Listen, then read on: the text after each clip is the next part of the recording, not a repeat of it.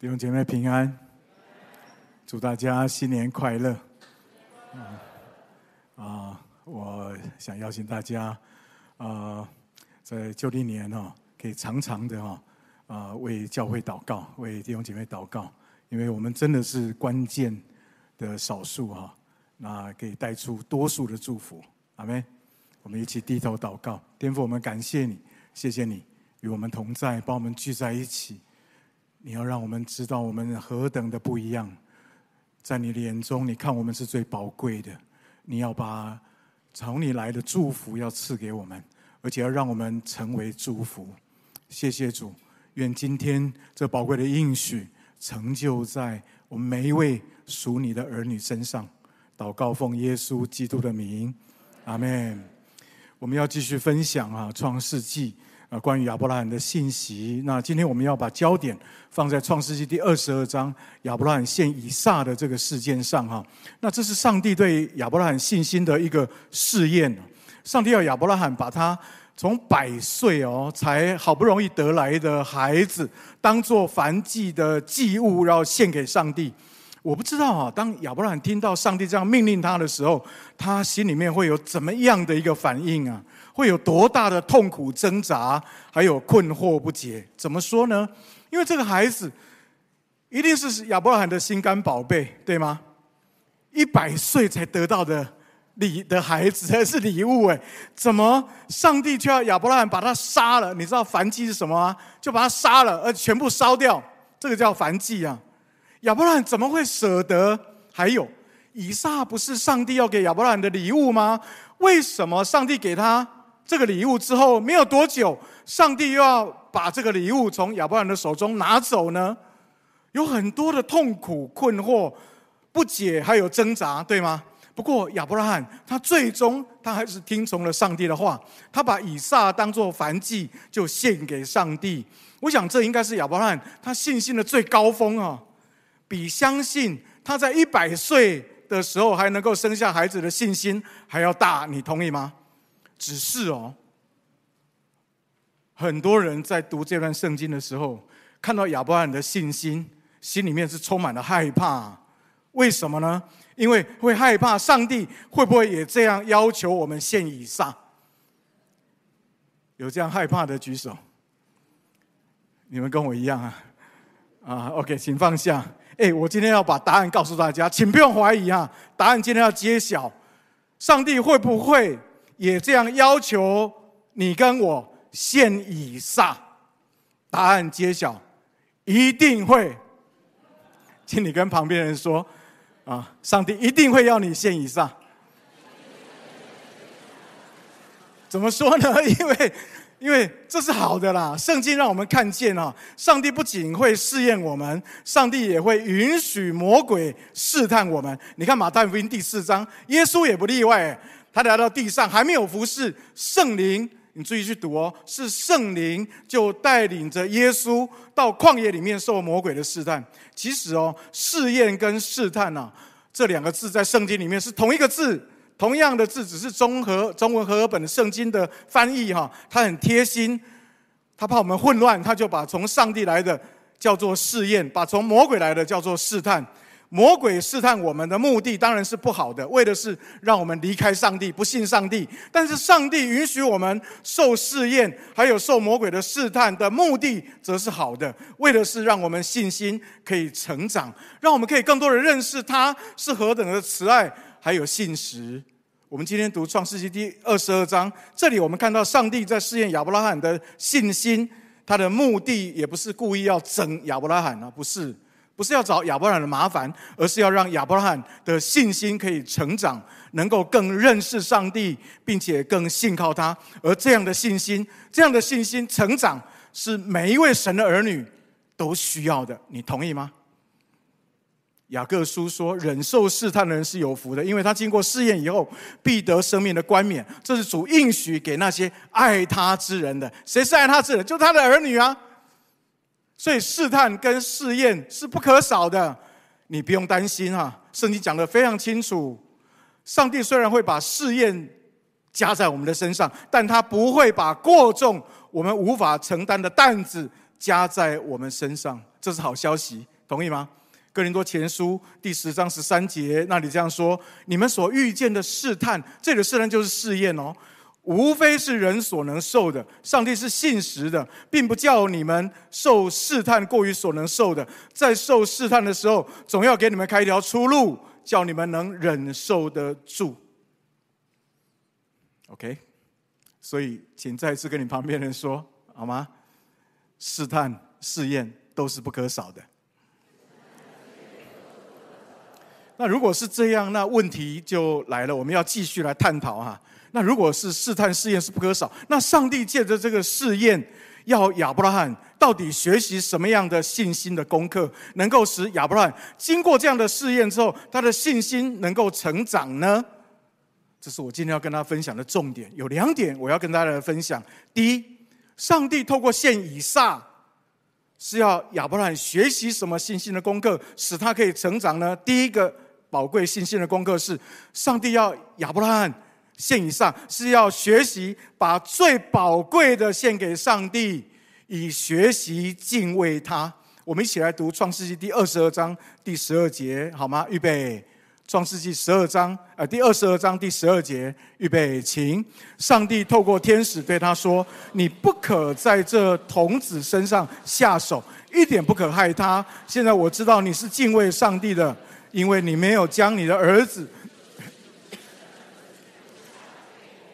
这段圣经讲得非常清楚，对不对？上帝从头到尾都没有要杀以撒的意思，对吗？而是为了要帮助亚伯拉罕能够敬畏上帝，是吗？那问题来了，为什么把最宝贵的献给上帝，就可以学习敬畏耶和华呢？其实这这个道理一点都不难。一点都不难理解哈，怎么说呢？因为亚伯拉罕需要被提醒，以撒是上帝给他的礼物，没有上帝，这一切都不会发生。儿子很宝贵，百岁的老翁啊，老年得子啊，你要知道那个试探有多大？那个如果不放手的话，我保证，或者说极有可能，这个以撒就会成为亚伯拉罕的辖制。虽然以撒是上帝给亚伯拉罕极宝贵的礼物，我觉得亚伯拉罕仍然有很多很多的危机，是因为他会被以撒所挟制。这个孩子啊，身体一点不舒服，我跟你说，亚伯拉罕就昏倒了，什么事都不用干了。这个叫做把孩子当偶像，特别是一百岁得子的老翁哦。所以上帝很了解，上帝告诉借着献以撒是要告诉亚伯拉罕，上帝比儿子更宝贵。其实这就跟十一奉献的精神一模一样嘛。上帝借着十一奉献，也是在提醒我们，不要忘记是他供应我们一切的需要，不是我们多厉害、多会赚钱，是他供应我们一切的需要。所以我们要十一奉献。上帝非常了解我们这些堕落的人。常常从上帝领受好东西之后，转一个身就把上帝忘了，甚至很多人还被这些从上帝来的好东西所捆绑，把这些从上帝来的好东西当做是上帝。比方说金钱，请问有没有看到有人被金钱捆绑？金钱、孩子、健康、事业，这些都是上帝给我们的好东西。但是如果我们得到这些好东西之后，我们就被捆绑，那就太可惜了。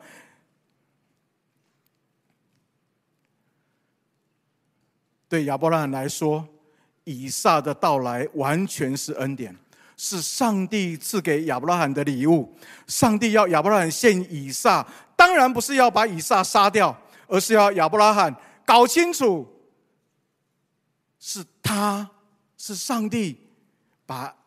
以撒献给亚伯拉罕，所以要亚伯拉罕继续的信靠上帝，不要因为有以撒之后就停下来。大家还记得创世纪十二章第一节、第三节，上帝对亚伯兰的应许吗？求主怜悯，你们还记得啊？你们一定还记得，只是大堂不方便说啊。上帝要给亚伯兰的应许，也是上帝对亚伯兰的生涯规划是什么？亚伯兰，你要听我的话，往我所要指示你的地去，我必赐福给你，对吗？叫你的名为大，并让你成为大国，然后呢，也要让你成为万国万民的祝福。各位，我如果用我自己直白的话来说明上帝对亚伯兰的应许，就是上帝他要继续不断的赐福给亚伯拉罕，而且亚伯拉罕他也要继续不断的成为别人的祝福。换句话说，以撒绝对不是唯一的礼物。以撒是上帝给亚伯拉罕恩典的记号。上帝透过以撒在告诉亚伯拉罕：“孩子，我会继续把最宝贵的给你，所以你要把以撒献给我，继续敬畏我，继续来信靠我，继续领受最宝贵的礼物。”请大家想一想啊，什么是你看为最宝贵的？我刚刚列举了一些金钱、财富、你的儿儿女、你的时间、你的才干、你的健康、你的事业。你再安静想一想，你会发现这些其实都是上帝所赐给我们的礼物。你同意吗？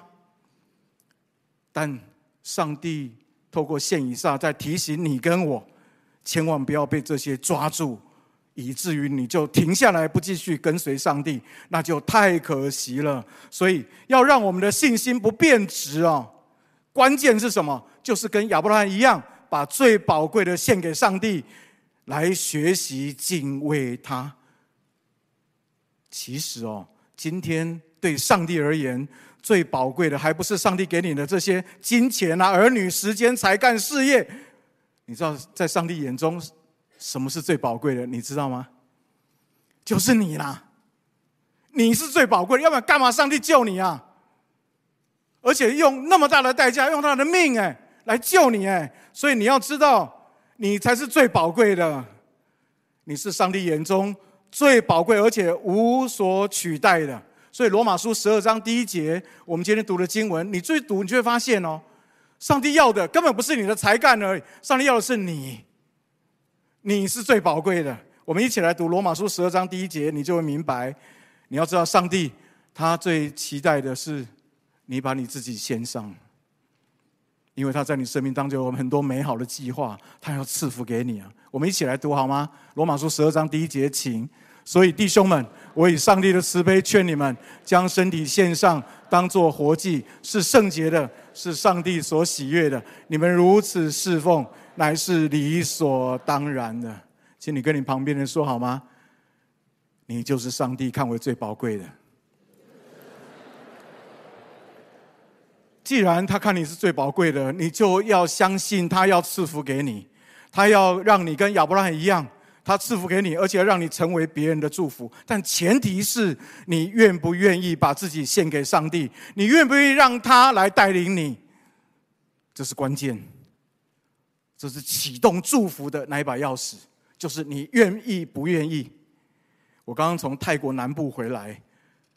这是我其实我们去哈，最主要是为了，因为我们今年可以说真理堂的短宣元年呐，我们要开始鼓励弟兄姐妹哈，哦，能够去支持我们真理堂所开拓的岛内外的开拓点，因为我们是一个教会啊，不能让宣教士在外面孤孤单单的哈，一个人在那里打拼，我们希望以小组、以分区。啊，或者有负担的弟兄可以一起去支持，为他们祷告，去短宣队可以帮助他。所以我们就教会就派了我，还有八另外七位弟兄姐妹，还有几位牧长同工。我们有一个领队的训练，那训练的地队的地点就在泰国南部哈，是伊斯林社呃，就是伊伊斯兰社区哈啊啊的的一个的一个社的一个社群在那边。那我们有一个啊啊。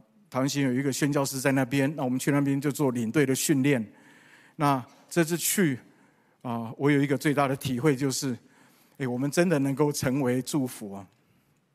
语言虽然不同，文化也有很大的差异，而且绝大多数的队员，包括我自己在内，都是第一次这么近距离的跟伊斯兰还有跟穆斯林的朋友互动哦。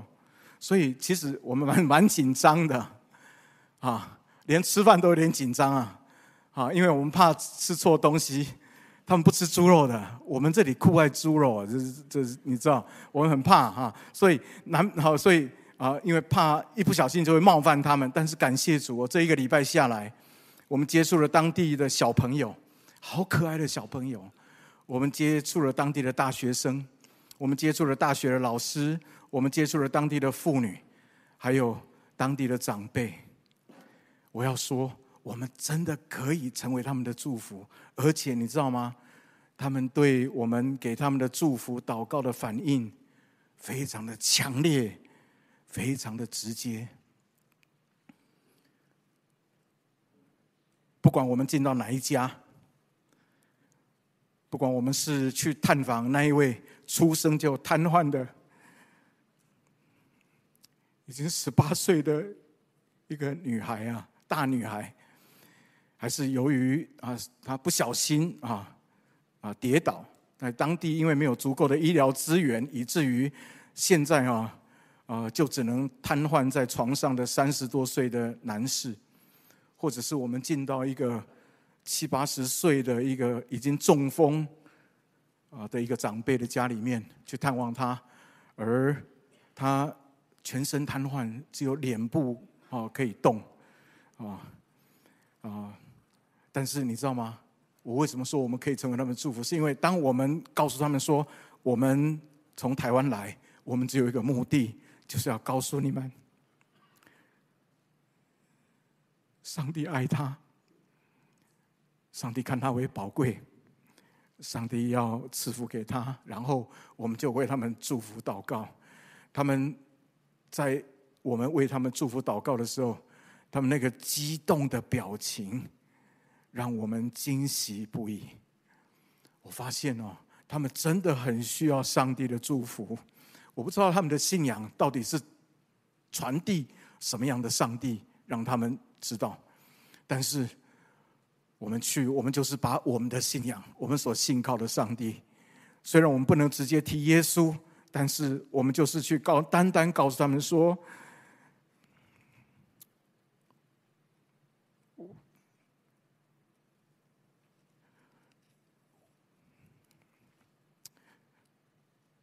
我们来只有一个目的，就是要告诉你，上帝爱你。单单这样，就让他们喜乐不已啊！回来这几天，我礼拜四晚上我们回来这几天，我一直在思想一个问题啊：那么远的灵魂得救不得救，跟我们有关系吗？你们觉得呢？何况我们今天在台北真理堂，我们已经有忙不完的服事了。我们在台湾的家人还有很多还没有信主啊。还有在台北的朋友，还有很多人没有信主。单单我们在这里向我们的家人朋友传福音，就已经忙到不行了。我们哪里还需要跑到那边去传，对吗？其实你今天问我这些问题，我也不知道怎么回答。但是我很清楚的知道，如果大家都不去，那他们就永远不可能得救。还有，我很清楚知道，台北真理堂每位弟兄姐妹，包括我自己在内，我们需要有献以上的信心跟行动，否则我们绝对只会留在这里，因为这里太好了，这里太满足了，以至于我们就紧紧抓住这里的好不放，然后我们就会不愿意再听上帝的带领，不愿意再让上帝继续。引导我们继续走那条信心蒙福的道路，这是我非常清楚的。我在这里有一个非广告哈，邀请大家来参加二月二十七号、二十八号的宣教复兴特会。我觉得这是上帝爱真理堂，所以给我们那么棒的讲员。这三位讲员都是实际宣教的的牧师。他们都在台湾有非常重的服事，他们的教会都不是小教会，都是大教会。但是他们顺从上帝的带领，他们竟然愿意三位都愿意来真理堂跟我们分享，我觉得这是神迹。如果按照创世纪，上帝对亚伯拉罕的呼召，宣教就是听上帝的话，往上帝要你去的地方，我相信上帝一定会借着这个特别的聚会，对我们每一个人说话。好不好？求主把现以撒的信心给我们，让我们可以懂得继续来跟随上帝，不会因为我们在这里很好，以至于我们就被绑在这里，好吗？我邀请他赶快报名。昨天哦，我问了在电梯里面碰到三位弟兄姐妹，问他说报名了没？他说还没有，还早，时间不早了，各位，赶快报哈，因为我们要安排场地哈啊，所以啊聚聚会的场地啊啊，求主啊与我们同在。那这是第一点，我要跟大家所分享的。上帝为什么要亚伯兰献以撒？第一是要让亚伯兰学习把最好的、最宝贵的献给上帝，以此敬畏他，以此敬畏他，让他知道说这些宝贵的东西在你身上，这些宝贵的东西都只是上帝恩典的记号。上帝要把更多的恩典赐给你，更多的祝福赐给你，不要因为这样子你就停下来了。这是亚伯兰献以撒的第一个信心的功课，第一个学习。那第二个，亚伯兰献以撒的，上帝要亚伯兰学习的第二个信心的功课是什么呢？就是即使你在跟随上帝的道路上，你碰到不明白，甚至困惑的时候，你仍然可以选择全然信靠。这才是我们的信仰，各位，我们的信仰不是什么都要搞清楚，然后我才可以往前走，不是，你要搞清楚我们的上帝是谁。搞清楚之后，我们就可以往前走，这才是我们的信仰。你阿门吗？亚伯兰献以撒这件事，对亚伯兰来说最难的地方，不仅仅以撒是他所深爱的，所以你要把自己所深爱的孩子献上，任谁都舍不得。但是还有一件更难的是什么？上帝曾经亲口对亚伯兰说：“我要使你的后裔像天上的星、海边的沙那样多。”这是上帝亲口的应许啊。但现在上帝就说：“亚伯兰，把以撒给杀掉。”上帝的话彼此矛盾呢。如果以撒被杀掉的话，那就绝子绝孙，不是吗？那上帝的应许岂不落空了吗？上帝对亚伯兰不是一次跟他说：“你要生养众多，遍满地面，治理这地。”这样的应许不就落空了吗？各位，我要告诉你，这就是我们的信仰。信心有时候会跟我们的理性针锋相对，但是上帝很清楚知道他在做什么。亚伯兰虽然有很多不清楚的地方，但他仍然可以全然选择信靠。所以希伯来书十一章十九节说，亚伯兰他相信上帝，他不会搞错，但只是他他不知道上帝会怎么做。他那个时候想的是什么呢？上帝应该会让死掉的以撒从死里复活。其实这样的信心哈，让亚伯兰有勇气去遵行上帝看似不可理解的命令。背后是因为亚伯兰他知道，他相信上帝是信实，他的计划是美好的。不过，整个创世纪二十章读下来，你会发现，上帝的计划比亚伯拉罕想的更好，对吗？上帝亚伯兰想的是以撒死了，然后死里复活，但上帝说以撒不用死。因为上帝为以撒预备了代替以撒的祭物，就是提供了一只公羊。于是亚伯拉罕何等的快乐，他把那个公羊宰了，然后把以撒从祭坛上把它放下来，然后就给他起名叫做耶和华以勒。意思是什么呢？各位，当我们跟随上帝，当我们的信心面对试炼，当我们碰到困难不知所措的时候，不要忘记耶和华以勒，就是我们仍然可以选择信靠，因为上帝会按着他的应许为我们预备所需要的一切。我们今天在生活当中有太多的困难，是我们无法理解、无法解释的。为什么那个人不生病？为什么我会生病？为什么我祷告了很久，病还是没有好？为什么别人祷告之后就好了？为什么我会发生意外？为什么？我经营这个家会有那么多的刀剑，会有那么多的辛苦。当我们遇到这些困难苦难的时候，有些时候我们就会手软脚软，我们会容易失去信心。我们会说：“上帝啊，你真的是信实的那一位吗？你真的有在听我的祷告？你真的会解决我的问题吗？”当你这样想的时候，请你不要忘记献以撒的第二个信心。就是在我们不明白的时候，我们仍然可以选择信靠为什么？因为上帝会为我们预备我们所需要的。而今天，上帝真的为我们预备了我们所需要的是谁？耶稣啊！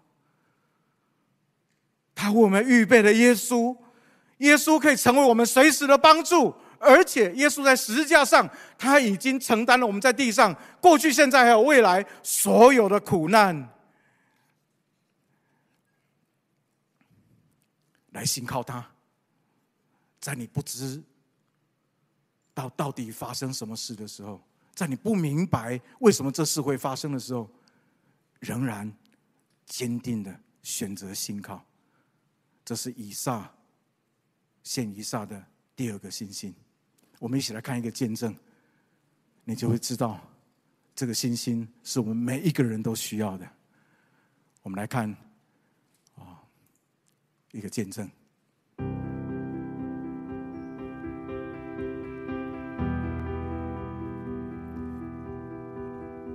在我为人母之前，我是一个有完美主义的人，不太能够接受错误或者失败。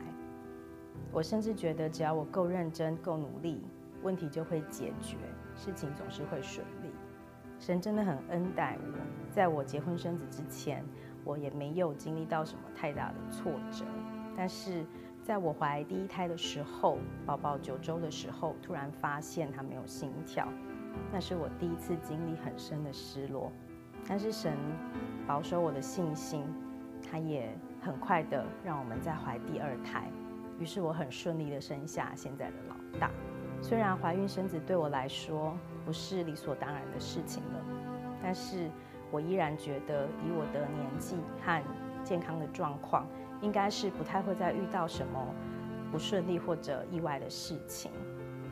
但是我们确实也很顺利的就怀了第三胎，在二十二周产检的时候，医生突然发现宝宝的脑部不知道什么原因很严重的出血，造成他脑部的组织很严重的缺损，甚至连心脏和肠子都已经出现异常。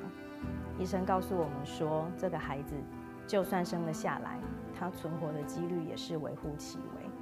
我们真的非常震惊，我们不敢相信，为什么这样的事又临到我们？是感谢神，教会的弟兄姐妹们不间断的陪伴，并且为我们祷告，让我们有勇气、有信心，可以继续陪伴我们在腹中生病的孩子。甚至我们也大胆的向神求医治，但是神并没有按着我们的期待回应我们的祷告。他在宝宝三十四周的时候把他接走。我对神真是充满失望和愤怒。那段时间，我们真的也收到很多的安慰、陪伴和拥抱，以及很多陪我们一起流的眼泪。很奇妙的，耶稣的爱就透过那一个又一个的拥抱，甚至是每一滴眼泪，就流进我们的心里。但是我仍然不明白，为什么天父说他爱我，可是他依然允许这样的事临到我。有一天，我读到路加福音，玛利亚和约瑟带着呃长子耶稣到圣殿去献祭，西面对着玛利亚预言耶稣将来的事。最后，他告诉他说，将来有一天，他的心也要被刀刺透。我突然发现，孩子是神所赐的产业，他们的生命本来就是属于神的。而我蒙召做一位母亲，只是一位管家，在地上照顾他们在地上的生命。我身为一位管家，我岂能确保我的孩子能平安的出生吗？我什么也不能确保，我只能来依靠上帝。神帮助我放下我的完美主义，以及我对控制感的需要。我学习天天将我的孩子奉献给神，并且为他们祷告。我经验一个很大的突破。有一段时间，我的老大被小组的一位姐妹的孩子刻意的欺负。当我一开始发现这个情形的时候，里面是很不舒服的。每次我看着。我的儿子哭哭啼啼的跑来找我，我就会很想要保护他，然后替他挡下这一切麻烦，叫他干脆不要跟这个孩子一起玩算了。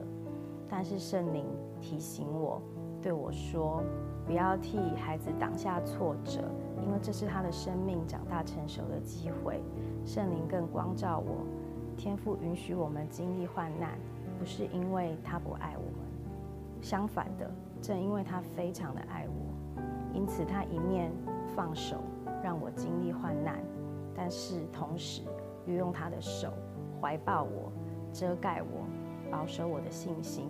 好叫我的生命能够长大，能够成熟。于是我知道该怎么做。我的姐妹同时间也发现这个状况，我们就私底下交通两个孩子的情况，并且为他们祷告。我也私下和孩子讨论他的遭遇，在情感上支持他、鼓励他，告诉他饶恕的真理。我真的为神赐给孩子单纯的信心感谢。当我问他愿不愿意跟这个朋友继续做朋友的时候，儿子很欣然地说好。于是神也很快地回应我们的祷告，霸凌的状况很快自己就消失，两个孩子的关系也恢复了。感谢神，让我在患难中真实地遇见耶稣，并且经验他完全无条件的爱，因此我才有可能脱离完美主义的辖制。能够享受依靠他的自由和喜乐，将一切的颂赞荣耀都归给爱我的天父。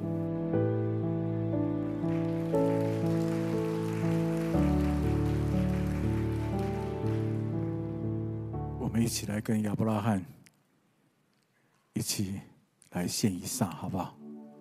我们一起低头来祷告。上帝是信实的。他要带领我们每一位，他用他的生命重价拯救出来的他的众儿女，每一个走在蒙福的道路上。所以不要停下来，不要因为上帝给你以撒，你就停下来。你要继续的跟随他，把你生命当中最宝贵的以撒献给主。因为你现在所得到的是恩典的记号，上帝要把更多的、更多的宝贵的礼物要赐给你。哪些是你看为宝贵、很难交给上帝的？你的孩子、你的婚姻感情、你前面的道路、你的未来。你的财富，还是有其他？只要会影响你跟随主的，都把它交给主，好吗？第二，我想问我们在座，是不是有一些弟兄姐妹，你现在正面对一些困难，而这些困难几乎要使你放弃信仰？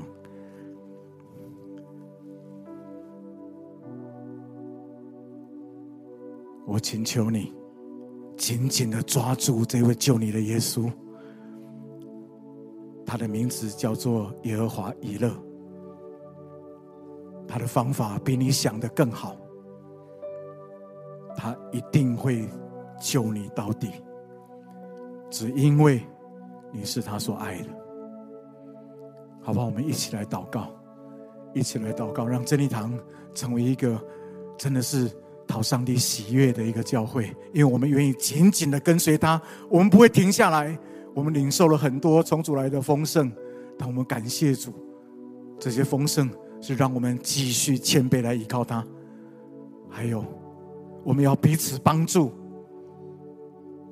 当有人信心软弱、碰到困难、走不下去的时候，我们要彼此扶持、彼此鼓励、彼此带导。继续的走在同一条路上，继续的依靠主，因为他真的是信实又慈爱的上帝。我们用一分钟的时间，我们为自己来祷告，然后我们要预备心，要领受圣餐。感谢上帝啊！我再次透过圣餐，就是耶稣自己的身体跟宝血，要告诉我们他是可靠的。我们可以来信靠他，所以不要停下来。继续让他带领我们。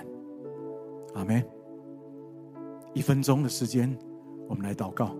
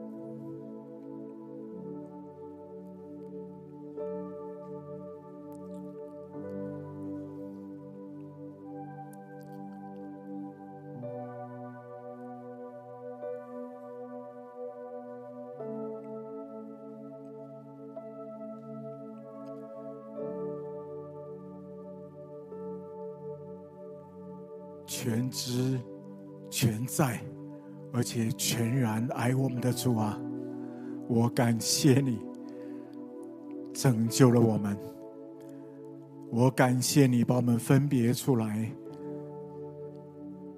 让我们可以领受你的祝福，并且能够去分享你的祝福。谢谢你。